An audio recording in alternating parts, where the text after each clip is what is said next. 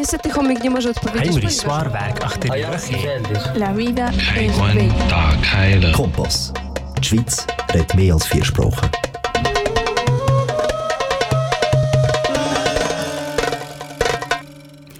Guten Tag, beautiful people. Buenas tardes to all the amazing listeners who are listening to us right now to Canal K, the program The Bridge. As usual, we meet every four weeks with the compromise, or at least trying to, bring you the best, to bring you subjects that will make you, or at least make a difference in your day, to make to make you consider probably old ideas that you have or probably to start seeing things from a different perspective.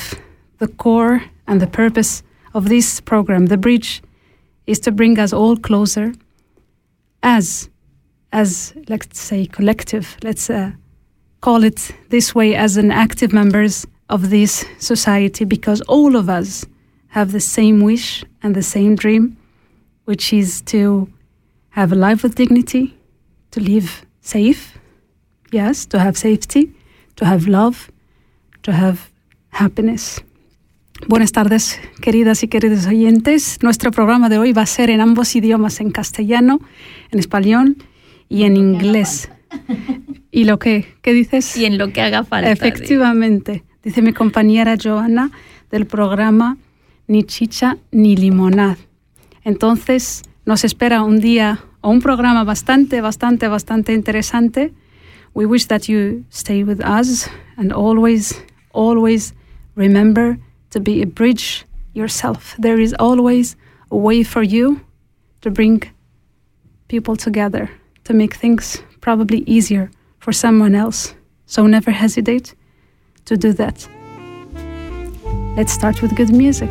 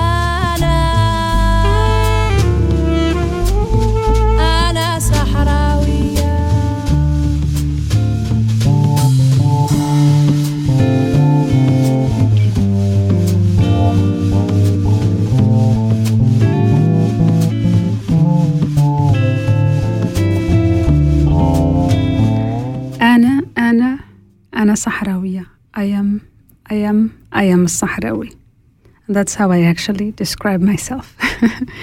Welcome back to the Bridge to your program that comes, as I said before, once a month at Canal K. Canal K, this radio that brings us, let's say, Canal K is a bridge itself.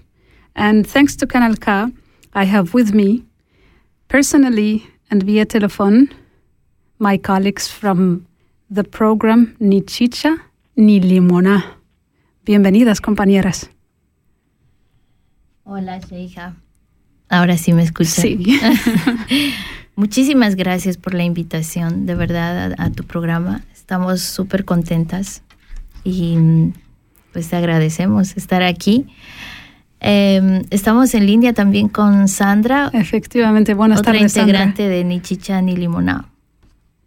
Hola, compañeras, un abrazo. Gracias por la invitación, Sheija. Qué honor estar contigo, con tu audiencia. Giovanna, compañera, hermana, saludos. El- bienvenida, bienvenida, Sandra. El honor es mío. Este, este programa ha sido una trampa para vosotras porque os traigo unos temas. Oh, Porque vamos Nos a. vas a aplicar examen sorpresa. Pues hoy, cuando estaba preparando los, lo- lo- las cosas que sobre este, este programa, dije, qué pena me da que mis compañeras, a quienes aprecio tanto, les vaya a, a imponer, ¿no? Que, que hablemos de, de temas que sean tan complejos y que realmente te causan dolor, ¿no? Pero bueno, al fin y al cabo nuestro ¿no? papel es presentar y hablarlos, y hablar, mostrarlos. efectivamente. porque presen- casi nadie Mm. quiere escuchar, ¿no? Esos temas o hablarlos tampoco. Efectivamente, para nuestra, for our listeners in English, we have our colleagues from the program also at Canal K, which, I, as I described before, the radio Canal K, it's, uh, it's as as a bridge itself, and that's why, thanks to them, I have the honor today to be with my colleagues Sandra and Giovanna from the the program Ni Chicha ni Limona. When is your next program? ¿Cuándo es tu próximo programa? Es el 11 de febrero, el viernes. Viernes Viernes. 11 a Normally- las, a las 8 de la noche. Okay, normally every four Fridays, the next one at eight o'clock at the evening. And uh, listen to them, especially if you love Spanish and you love revolutionary people. That's what I like about them and what I like about their program. So for today's program, we will speak about several subjects. I hope we will get time to that because it's already seven nine. And uh, one of the these programs for me was one of let's say was one of the hardest. And uh, as some of you probably may have heard yesterday, February the sixth was the International Day of Zero Tolerance for Female Genital Mutilation. I will try, I promise, to be as soft as possible dealing with this subject as my purpose is not to hurt the listeners, let's say, feelings and emotions with these subjects and how hard and tough it is. Yet, I do believe it needs much more attention than it already has, as it's, believe me, much closer than we think. Because even if we live in Switzerland, there are people, there are girls who are suffering from that horrible act, even here in Switzerland. So, uh, como acabo de decir en inglés y a mis compañeras, que este programa vamos a hablar sobre la mutilación genital de niñas o el Día Internacional contra la mutilación genital de niñas. Es un, programa, es un tema bastante, para mí, bastante complejo, es un tema bastante duro, porque ¿en qué consiste?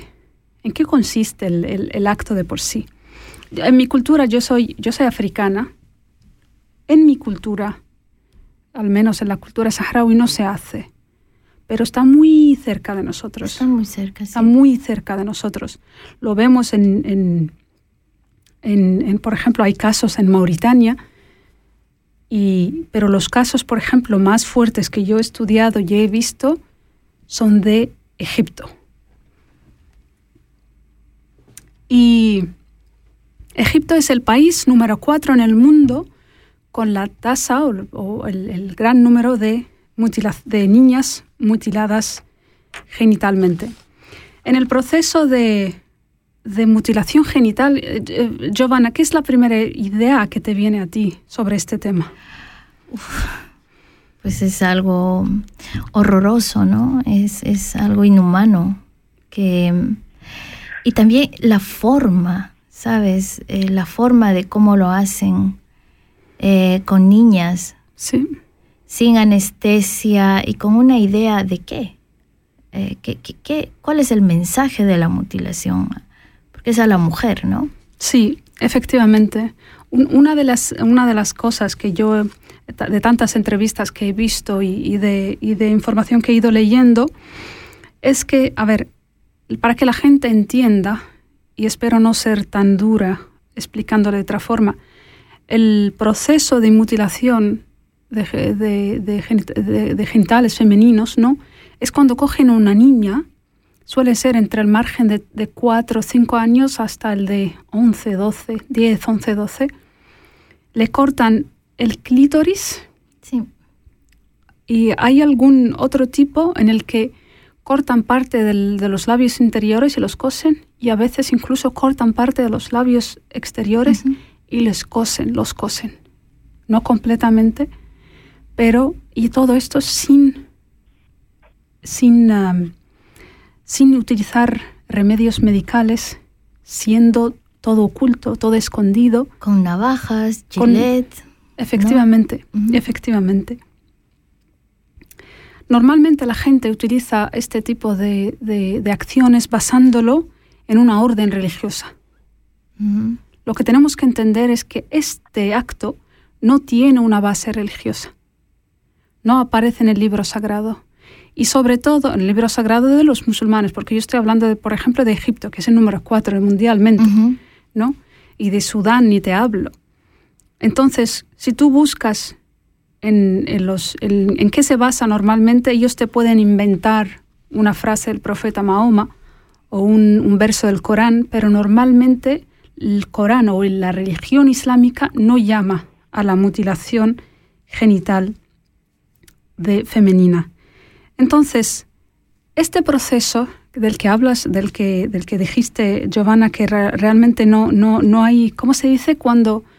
La anestesia. La anestesia. No, hay, no, hay, no hay una anestesia, efectivamente. Ni limpieza, ni siquiera limpieza. El higiene. Una de las cosas, por ejemplo, que ellos notaban es que la mujer que se dedicaba a esto, ella lo hacía con el, normalmente se hacía con el mismo instrumento. Entonces la hepatitis se pasaba, las enfermedades graves se pasaban, las chicas, las niñas morían. Hace dos años, creo que en el año 2020, falleció una niña a base de esto, por, por culpa de, este, de, de esta acción. Sandra, yo no sé si tú tendrías una aportación adicional sobre este tema tan complejo.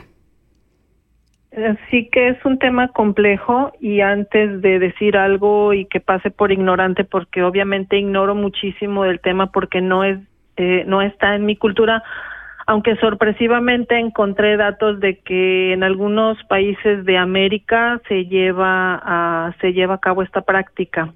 Yo lo ignoraba, pero tendré que investigar más sobre el tema, ¿no? Justamente ayer ayer antier me tocó ver un video de, de, repente sigo redes sociales y vi un video de una página que eh, en Facebook se llama Público y está el testimonio de una mujer llamada Asha Ismail. Habla, todo su testimonio está en español. Eh, de verdad no no alcancé a ver de dónde es ella porque no no se ve en el en el en el testimonio de ella. Solamente habla de la experiencia de la de esta mm, ablación que le hace no la clitoridectomía. Y es precisamente eso que dices tú. O sea cuando era una niña ella recuerda algo que me impresionó es que fueron precisamente mujeres quienes se lo realizan no Sí. y eso es como muy doblemente indignante. Entonces, este, dice que ella, algo que puede recordar hasta la edad actual que tiene, que ya es una adulta, ella tiene hijas grandes, dice el sonido de las cuchillas. Dice, nunca se me va a olvidar, todavía tengo en mi cerebro el sonido de las cuchillas al hacerle la, incisión. Y ella habla que después de que le hacen el corte, la cosen con aguja e hilo de coser ropa y sufrió ella este años después una segunda eh, violencia contra su cuerpo porque a la hora de casarse le vuelven a abrir pues para que pudiera tener relaciones sexuales y su, su marido pudiera penetrarla, ¿no?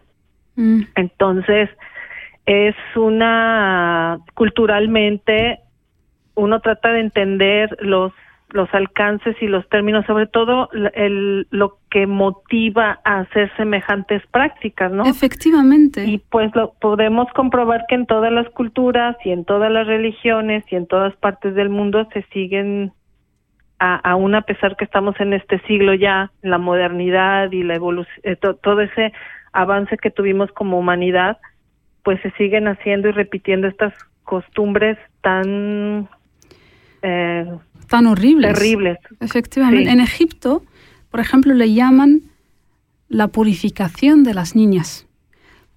¿En qué se basan ellos para hacer este tipo de actos? La mutilación genital femenina es una costumbre que no está, como dijimos, no está construida sobre una base religiosa. Es decir, no hay, como dije, versos ni del Corán ni de Sunna, que es lo que dijo el profeta Mahoma. Entonces no tienen en qué basarse. Y sobre todo porque está tan expandido por África y África tiene muchas religiones. Entonces no es una cosa que está basada en una religión, está basada en el puro machismo de que la mujer se dedica a su cuerpo no al disfrute de ella, sino a ofrecerle el disfrute al hombre, que ella esté plenamente nula. Entonces ellos lo llaman la purificación. Entonces cuando se tiene una niña, ya en una edad, ya cuando ella empieza a reconocer su cuerpo, ¿no? Ya empieza ya a reconocer, ya, ya deja de ser, empieza a ser adolescente, ¿no? Y lo primero que hacen es llevarla y cortarle un trozo de su cuerpo. Y eso tiene muchas cosas, muchas consecuencias. Primero, se hace frente a miembros familiares. Entonces la niña, en una de las entrevistas que he ido viendo, una de las entrevistas decía, la mujer ya es una mujer adulta, dice, mi relación con mi madre se rompió desde entonces. Claro, imagínate que tu madre te lleve. Porque yo no sabía, primero no me explicaron, ella, ella creo que esta chica tendría entre 10 o 11 años. Dijo, a mí no me explicaron qué es lo que me iban a hacer. No me lo explicaron. Entonces, de repente, hay dos mujeres. Está la que corta y está la especialista que me la imagino con 200 kilogramos, la que agarra. Entonces entraron y empiezan a desnudarme, dice. Plan, empiezan a desnudar una niña y no sabe por qué. Una violación. Y todas ahí alrededor suyo y todo sin anestesia. A mí es que lo que... Estar, estaré en contra siempre, aún viendo anestesia. Por supuesto. No Pero tiene nada, esto- ninguna relevancia. Efect- efectivamente. Y todo sin, sin anestesia. Entonces la niña crece con el complejo de que sus partes genitales son malos. Mm. Eso es malo, esa parte es mala, esa parte es negativa, porque sobre todo ellos, algunos le ponen la- a la niña, se visten de rojo, le hacen una fiesta, le hacen los, los sonidos, ¿no? los ruidos estos africanos o árabes o lo que sea de, de celebración. Y todo para mostrar de que ella tenía algo horrible. Entonces esto hace que la mujer, como consecuencia, odie a su cuerpo. Nunca esté en paz con su cuerpo. Y nunca estará, porque pues en, en determinadas etapas de su vida le, le volverá a doler si es que no le duele toda la, todo el resto de su vida, ¿no? Ya sea por infecciones, eh, como decía Sandra, Quistes, por quistes. sí, por porque tiene otra vez una una penetración y al, al momento de dar a luz también sufren, ¿sabes? sufren. Una de las preguntas que, que le hacía la, la- la periodista a la, al- a la chica esta egipcia, porque entrevistaron a una egipcia y a una de Sudán. A una se le hicieron a los cuatro años y hasta un cierto punto sigue conservando la relación con su madre, pero la, la que le, se la hicieron al- a los diez años recuerda. Y entonces ella dijo, para mí el bloque de seguridad que representa la figura materna mate- de mi madre se ha roto desde Se entonces, se rompió. Y otras, sus padres les obligan, sus hermanos, sus hermanas, y todos para traer. ¿Y todo por qué? Todo, todo, todo. Si buscamos la base de la que hablaba Sandra, es para que la mujer no tenga una actividad natural, de que es el instinto sexual, y nunca lo tenga. Entonces, ¿para qué? Se, se dedica entonces a producir. Y que el hombre tenga placer y que la mujer nunca tenga placer. También es una forma de honrar, ¿no? Estaba leyendo que es una forma de honrar a la familia y al género. A honrar, por temor a que, claro, por conservar lo que ellos dicen, el honor. El honor. Pero en una de las entrevistas que, que, en, eh, que- he visto, la doctora, la especialista, dice las órdenes de, de, de, eh, ¿cómo decirlo?, de romper con una norma social o cultural no viene del, del clítoris, viene del cerebro. Claro. Es el cerebro que le da el, el- el orden al, al- al clítoris, no es el clítoris, no es al revés. Entonces, en todo caso, al hombre también tendría que, tendrían que cortarle sus partes genitales completas. Pues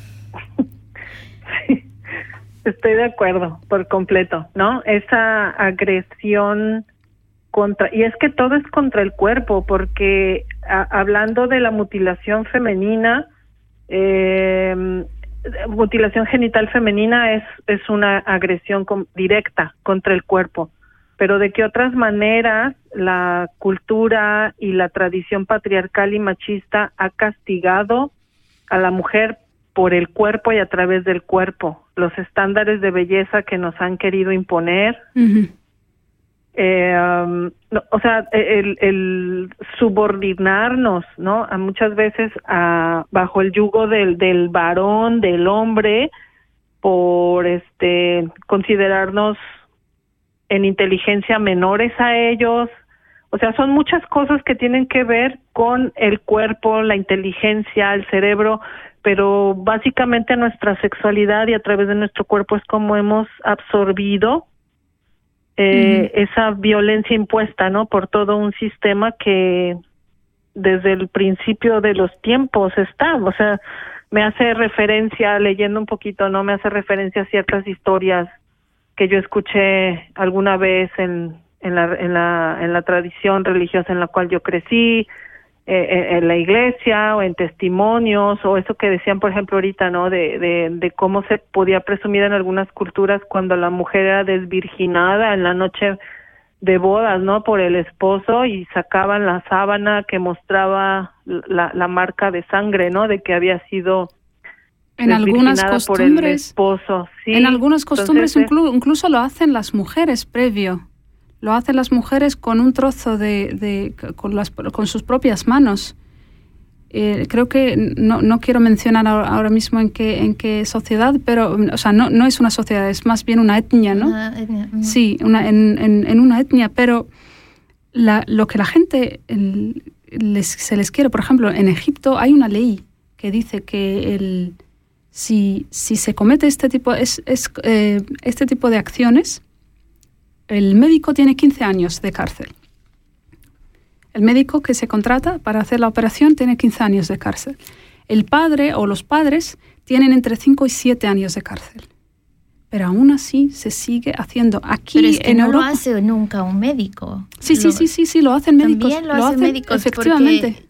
porque todos los documentales que yo he visto hay una persona dentro de la comunidad, digamos, que como decías, eh, normalmente es una mujer que lo hace y, y- y las madres llevan a sus niñas desde los cuatro años, si no me equivoco. Mm, Em, pero también se ha visto que hay madres que tienen que huir para que sus hijas no sufran Sí, esa no mutilación. sobre todo cuando ellas la sufren. Y hay muchas mujeres que sufren en el matrimonio y tienen problemas porque sus maridos están en contra de esta, de esta acción y cuando se enteran dicen, mi marido me quiere divorciar porque yo me considero fría sexualmente.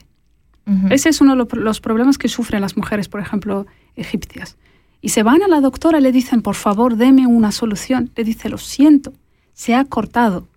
Las venas que tiene el clítoris, clítoris, perdón, son tan importantes para el, el desarrollo de la mujer y de su cuerpo y de su sexualidad y de, y de- y El de placer y también. de- eh, desaparece, comple- desaparece completamente. Y luego está lo que yo también considero que es muy importante y, y no importa que lo repitamos, que es el odio al cuerpo, cuando la mujer detesta su cuerpo. Y por otro también es, es- hay muchos efectos. Está el efecto físico, que hay mujeres, hay niñas que han fallecido desangrando, como el caso que os he mencionado. Luego otras que les empiezan a crecer, por ejemplo, quistes, se deforma la zona porque no está, no está, mm, ay, la palabra se me pierde todo el día. no, no está, no está eh, propiamente lim- limpio, no está Claro. así. Pero el caso de los médicos sí que existen médicos que lo hacen. Hasta el, hasta el día de hoy en Egipto y en, y en otros, otros países. Lo que no pensamos es que si lo tenemos aquí, en Europa o no. Y es que se tiene y se Sí, sigue sí, ejerciendo a- en a- Europa. Aquí en Europa, en, en Sudamérica también eh, lo hacen. Está totalmente prohibido, pero ah, pues lo hacen igual. Efectivamente. Es una acción horrible, es una acción em, que se debe de luchar en contra de ella, es una acción muy injusta en contra de la mujer y lo terrible es que se siga recibiendo aún por parte de, de otras mujeres. ¿Qué os parece, chicas, si tenemos un break? Dios mío, son las 7 y 27 minutos. No me lo puedo creer. El tiempo está volando. radio A mí me vuela. acaban de robar 27 minutos. tengo, tengo tantas cosas, tenemos tantas cosas que decir. Pero comenzamos con una música que espero que os guste, de una cantante muy famosa árabe que se llama Asala, A Sala. Escuchamos a Sala entonces. efectivamente.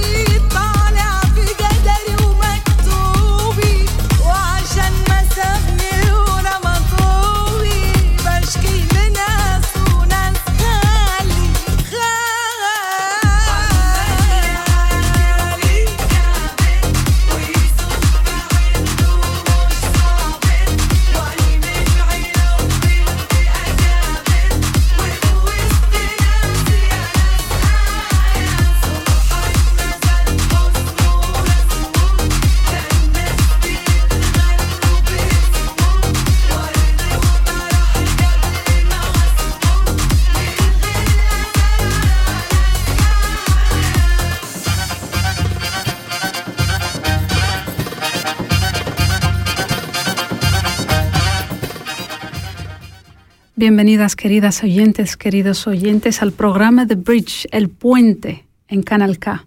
Hoy tenemos el placer de tener a nuestras compañeras del programa Ni Chicha ni Limoná.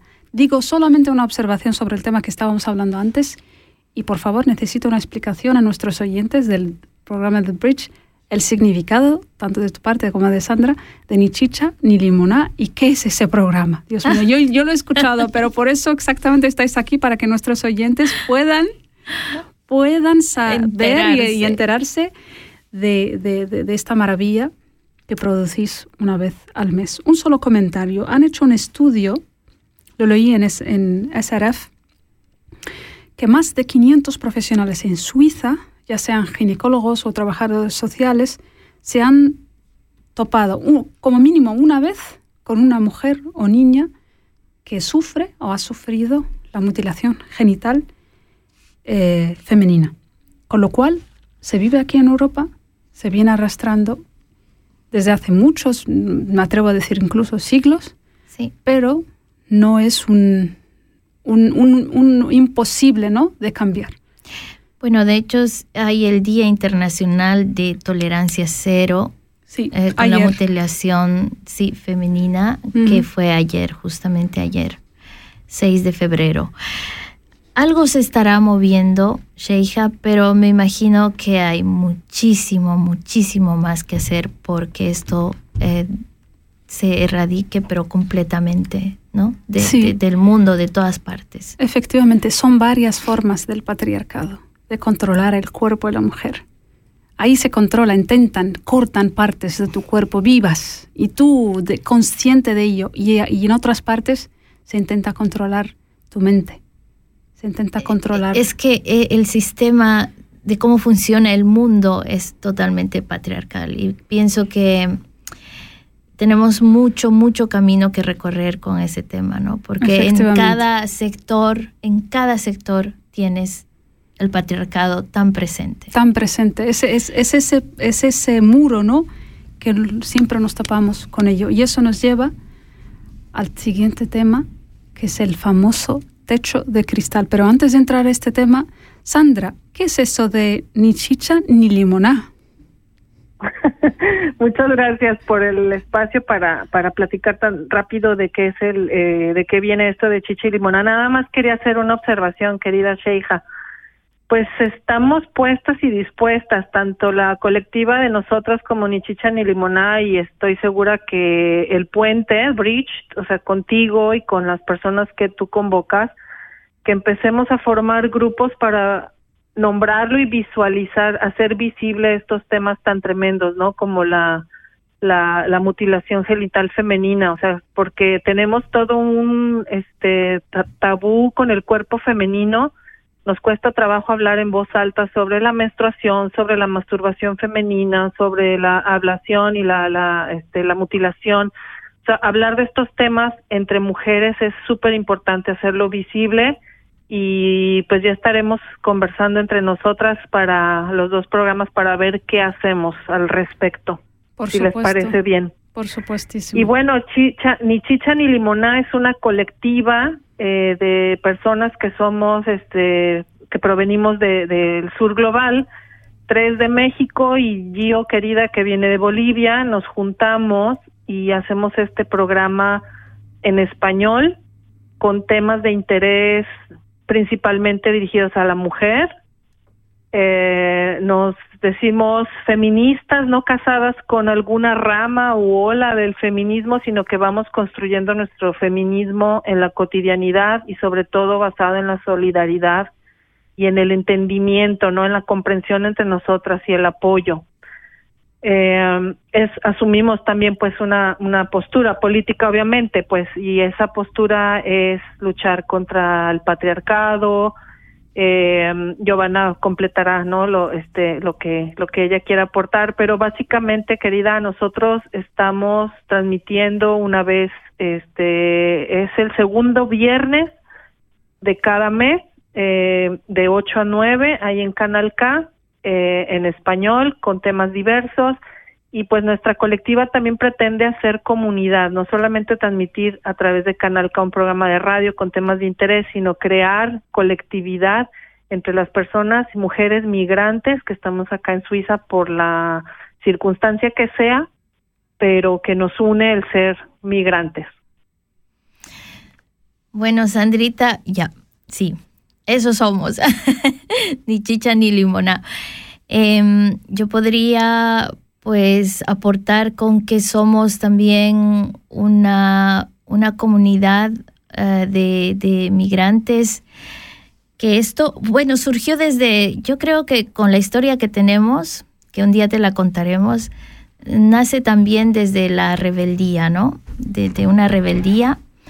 Y mm, lo que, es que Sandrita ya lo dijo casi todo, somos feministas, ¿sí? No, no estamos en una línea realmente. Eh, creo que el feminismo es intuitivo, ¿no? Es personal, cada mujer lo lleva eh, dentro y aprendemos a sacarlo, ¿no? Poco a poco. Y si tenemos micrófonos, pues qué, qué mejor, ¿no? Efectivamente. Em, también creo que hemos creado con este grupo eh, una, una familia, esa familia que tú eliges y no que te es impuesta. Es una familia muy, em, muy querida, con muchos... Eh, que, que, vamos con el mismo pensamiento por la misma calle. Sí, se nota, se nota cuando se, escucha. Sí, estamos muy, nos queremos muchísimo y creo que el amor hace pues la fuerza, ¿no? Para que podamos eh, continuar. Y dentro ya de la radio, eh, sí, también nos toca tocar temas como este, sí. que, que, es increíble eh, de, de, de, hablarlo, ¿no? Duele, pero hay que hablarlo. Efectivamente. Y temas que a la sociedad, pues, se, mucha gente se tapa los oídos y dice, pues no, no, eso. No. Eh, Nosotras nos lanzamos y tomamos los micrófonos, sí. utilizamos el, el, el, escudo del feminismo para protegernos de como mujeres y, y como personas antes contra tantos, tantas eh, prácticas del, del, patriarcado como es el caso de la mutilación femenina. Eh, Totalmente, sí. Y bueno, y eso es ni chicha ni limonada. Espero que estemos siempre contigo juntando nuestras ideas y, y, como ahora, ¿no? Por supuestísimo. Y como sé cómo, cómo sois y como tenéis el programa, os voy a regalar esta canción. Ah, oh, gracias que a mí me encanta que el aguante que es de calle 13. Ya lo habéis ah, escuchado tanto. Sí, sí. sí.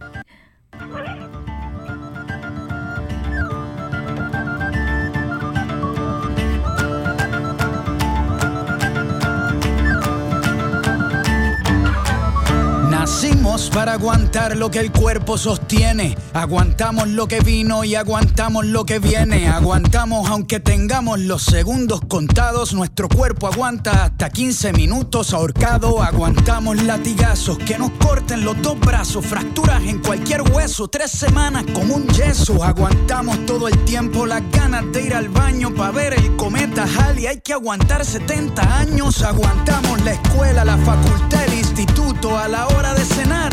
Nos aguantamos los erutos, el pueblo de Burundi sigue aguantando la hambruna. Aguantamos tres días para llegar a la luna. Aguantamos el frío del Ártico, el calor del trópico.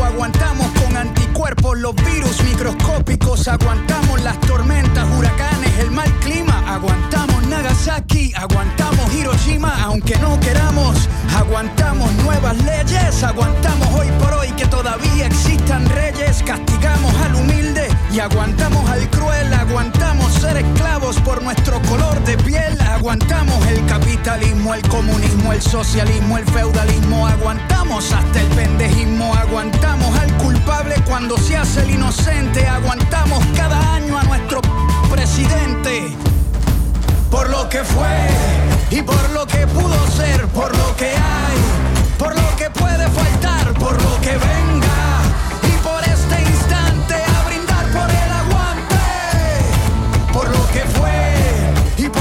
pudo ser, por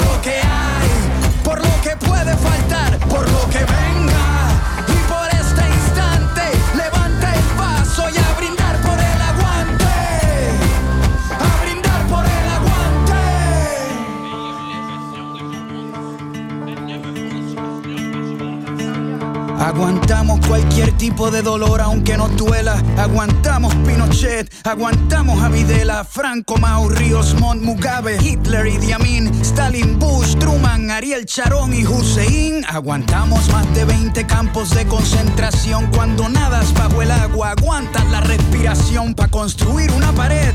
Aguantamos los ladrillos, el que no fuma si aguanta el olor a cigarrillo. Aguantamos que Monsanto infecte nuestra comida. Aguantamos el agente naranja y los pesticidas. Cuando navegamos, aguantamos el mareo, aguantamos el salario mínimo y el desempleo.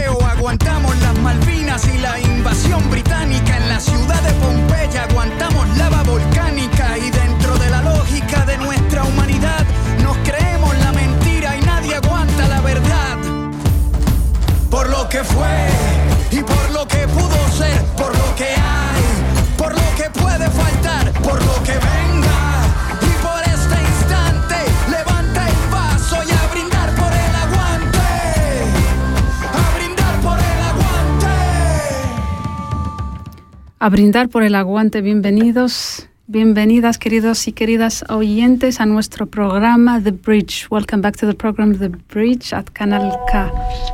Aquí suenan móviles, móviles prohibidos por favor en el estudio. Apagados. Apagados.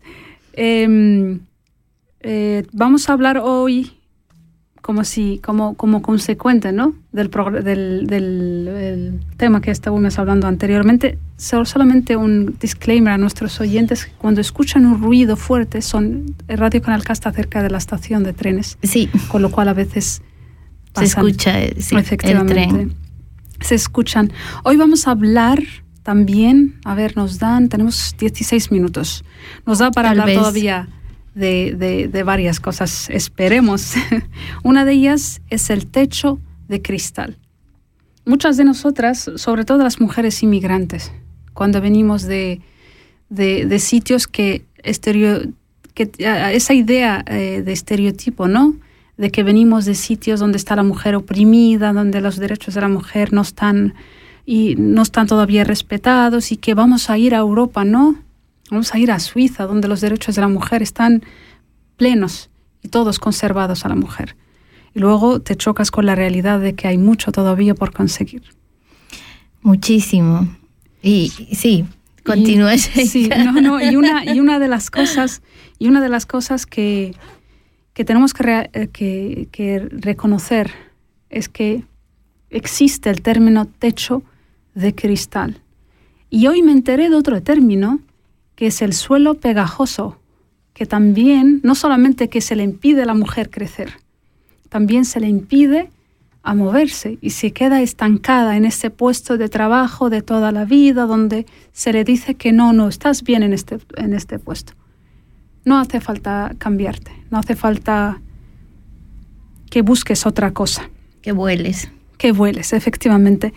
Y hay un vídeo que he encontrado que creo que a la audiencia le va, le- les, va, les va a ayudar en entender qué es el, el- lo que viene a ser el techo de cristal. Y está explicado en castellano, con el caso de Uruguay. En 1978, en Estados Unidos, una mujer llamada Marilyn Louden participó junto a otras de una mesa redonda para hablar de sus carreras laborales. La mayoría argumentaba que si dentro de sus trabajos no ascentían era por una cuestión de mérito propio, pero Louden discrepó y acuñó un término que escuchamos hasta ahora, el del techo de cristal. Para Louden la razón era cultural y no personal. Decía que había barreras invisibles que impedían que las mujeres ascendieran en las escalas jerárquicas dentro de las organizaciones que integraban. La frase quedó un poco olvidada hasta que en 1986 la retomó el diario The Wall Street Journal en un artículo y el tema comenzó a ser foco de las políticas de igualdad de género. 42 años después algo se avanzó pero no tanto como quisiéramos. Entonces, ¿cuáles son esas barreras que impiden que el promedio de las mujeres avancen en sus lugares de trabajo? Se trata de sesgos y prejuicios que se arrastran de generación en generación y que a veces, de tan invisibles, parecen inexistentes. Los tienen los hombres, pero también los tenemos las mujeres. Es, por ejemplo, creer que los hombres son los líderes natos, que las mujeres si son madres no van a estar enfocadas en su trabajo, que son demasiado emocionales y que no van a poder afrontar una situación de crisis, que no imponen respeto, que son blandas, que no saben negociar. Además, hay una doble vara. En un hombre, ser firme es ser ejecutivo, mientras que en el caso de las mujeres, esta misma actitud muchas veces se califica de conflictiva o de histérica. ¿Te parece exagerado? El último informe de equidad de género del PNUD de 2020 arroja algunas cifras alarmantes. La mitad de los hombres y las mujeres del mundo consideran que los hombres son mejores líderes políticos que las mujeres.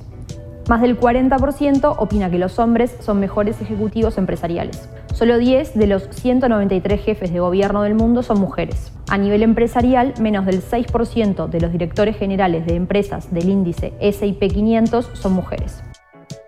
En Uruguay existen 14 ministerios y en su gran mayoría están liderados por hombres. Solo hay dos ministras. Es verdad, la vicepresidenta Beatriz Argimón es mujer, pero si miramos lo que pasa en el Parlamento, en la Cámara de Diputados hay solamente 20 legisladoras y en el Senado hay solamente 9 integrantes mujeres. Y al problema del techo de cristal se suma otro, el del piso pegajoso. ¿Qué significa? Que las mujeres no solamente tienen problemas para ascender dentro de las empresas que las emplean, sino que también en general suelen quedarse estancadas en empleos de menor calidad. Los que no reconocen ni el techo de cristal ni el piso pegajoso suelen decir que en realidad todo se reduce a un tema de educación y de capacidades. Pero basta ver los números para ver que esto no es así. ¿Por qué? En Uruguay el 62% de los estudiantes universitarios son mujeres. En cambio, si miramos quiénes ocupan las gerencias de las empresas a nivel nacional, un reporte de 2016 marcó que solamente el 10 eran mujeres. ¿Qué podemos hacer entonces? Las empresas reconocer y trabajar para derribar estos sesgos natos que afectan a sus trabajadoras. Si sos mujer, no aceptar estas barreras culturales. Y si sos hombre, tomar partido y apoyar a tus compañeras mujeres. Giovanna, te veo con las ganas de expresar tu opinión sobre este vídeo, pero vamos. pues sí, es que es que es inaudito, ¿no? Estamos en, estas épocas y todavía, y en un país, como decías, como Suiza, que pues se supone que encontraríamos esa total igualdad y tal, no existe. Por ejemplo, el salarial, sobre todo, ¿no? Eh, las mujeres en Suiza ganan mucho menos que los hombres por el mismo trabajo. Y mm, lo que decía eh, esta mujer me encanta, lo del pegamento, El suelo pegajoso. El suelo pegajoso. Es, eso también es verdad. Y digamos que otra vez volvemos al sistema patriarcal, ¿no? La mujer también como madre se tiene que quedar en la casa. La mujer también em, ahí pierdes eh, tu, de actualizarte, em, el trabajo. En un año, hoy en día pasan mil cosas, ¿no? En un, en un año, la tecnología y tal. Entonces, todo eso siempre a las mujeres nos pone atrás de los hombres. Efectivamente. El Estado, el gobierno, eh, las instituciones nos ponen atrás. Y, eso no, no, no, no veo el cambio todavía. Ya. Tiene que venir, desde luego. Desde luego. Sandra, ¿qué opinas tú de eso que se dice que cuando una mujer quiere ser eh, en un cargo, por ejemplo, alto cargo, por ejemplo, ejecutivo, tiene que renunciar a su vida como madre o como esposa o como, como miembro activo de su familia? Hay una tradición de años, ¿no? Que de, ideas ya preconcebidas de que no puedes poseerlo todo, tienes que renunciar a una u otra cosa. Si decides irte por la vida familiar y decides criar hijos, no puedes tener una carrera. O si decides ser profesionista, tienes que renunciar a tu vida familiar, familiar y personal. Y, y yo creo que en lo que creo que sí podemos tener eh, desarrollar todos los intereses y todas, porque tenemos infinidad de posibilidades y de fuerza para realizar todas esas tareas, tanto personales como profesionales, pero es eh, no está balanceada la carga de responsabilidad, sobre todo porque las mujeres que deciden tener una carrera profesionista todavía tienen que llegar a casa y hacer la parte del trabajo de los cuidados el doble, el, doble trabajo. mientras no esté, mientras no esté balanceado, va a seguir eh, exprimiendo a la mujer porque llega un momento en que estás agotada y, y crees que no puedes con todo y es que efectivamente el cuerpo ni la mente da para todo, para tanto. Entonces, mientras no se balancee esa carga que por, por la cultura decidió que era era este repartida por el rol de género, mientras siga siendo la mayor carga para la mujer, va a ser muy difícil que se pueda lograr todo porque el no hay cuerpo que aguante. Y también porque hay, perdón Sadrita, porque no se reconoce el trabajo de, de, la casa, no está renumerado y esa es, yo creo, la próxima lucha, ¿no? Porque también se debería reconocer como un trabajo oficial, que se nos reconozca ese trabajo. Efectivamente. Y sobre todo cuando se eh, uno, este siempre va a ser el tema que a mí, reconocido para mí como los primeros que me han chocado de, de cuando vine a, Suiza, y es la dificultad de poder facilitar a las familias que tienen hijos el, el quita. Ah, uh, es que es tan caro. Es tan caro que, que, obliga a, a, una de las dos partes de la familia a quedarse en casa y esa parte normalmente suele, ser, suele ser la madre.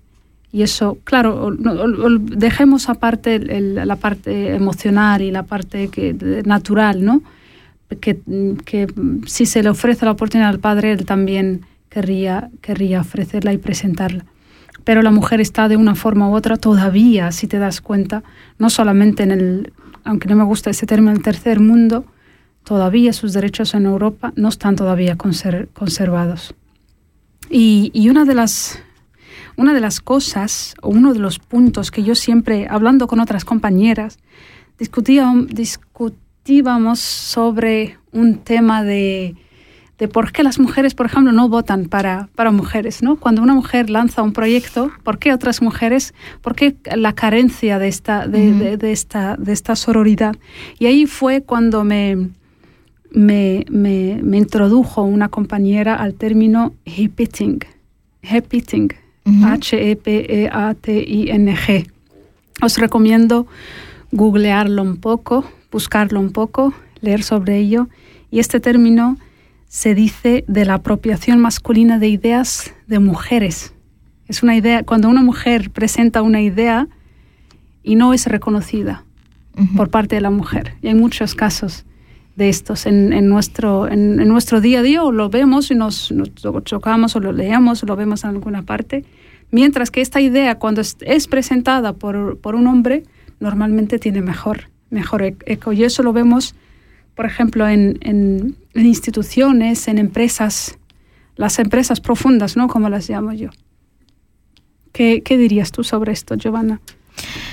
Pues sí, es que sí, volvemos, es que mientras el, patriarcado sea el que manda, el que ordena y el que hace todo lo que, lo que está ya hecho por hombres, em, tendremos esas dificultades. Entonces, eh, pienso que ahí eh, a veces veo grupos feministas que van contra X o Z. No, hay que derribar ese patriarcado, ese sistema patriarcal.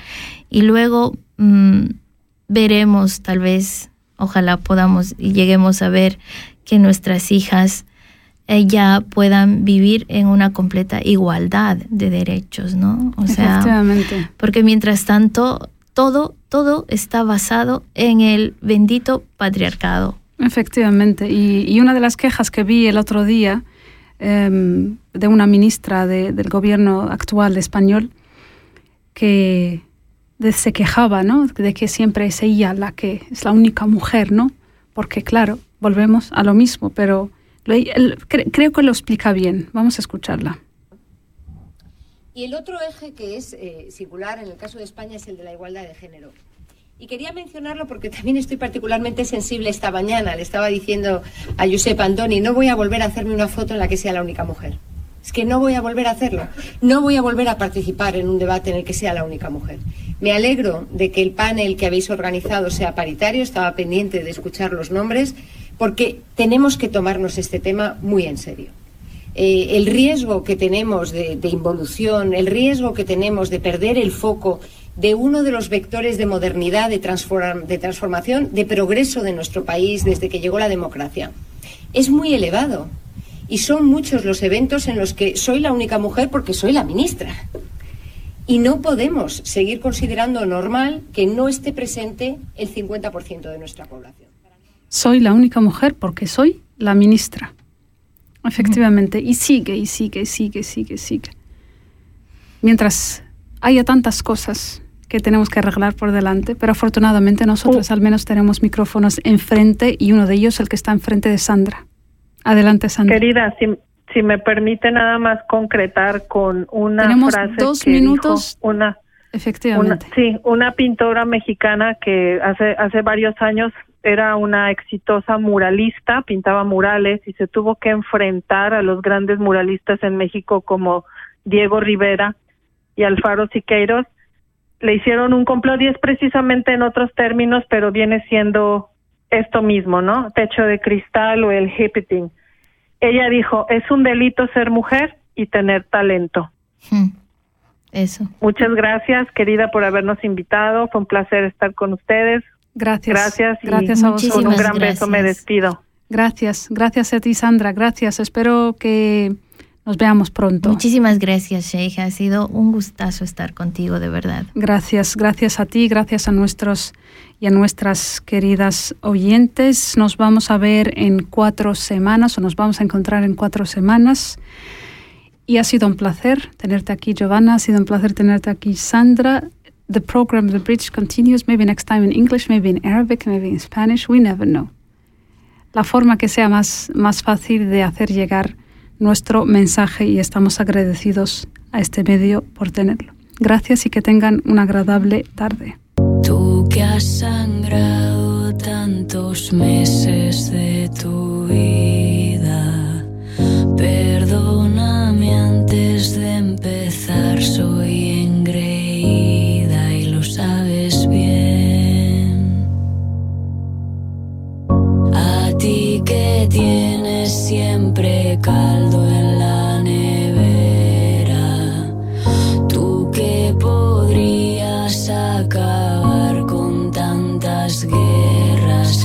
charming.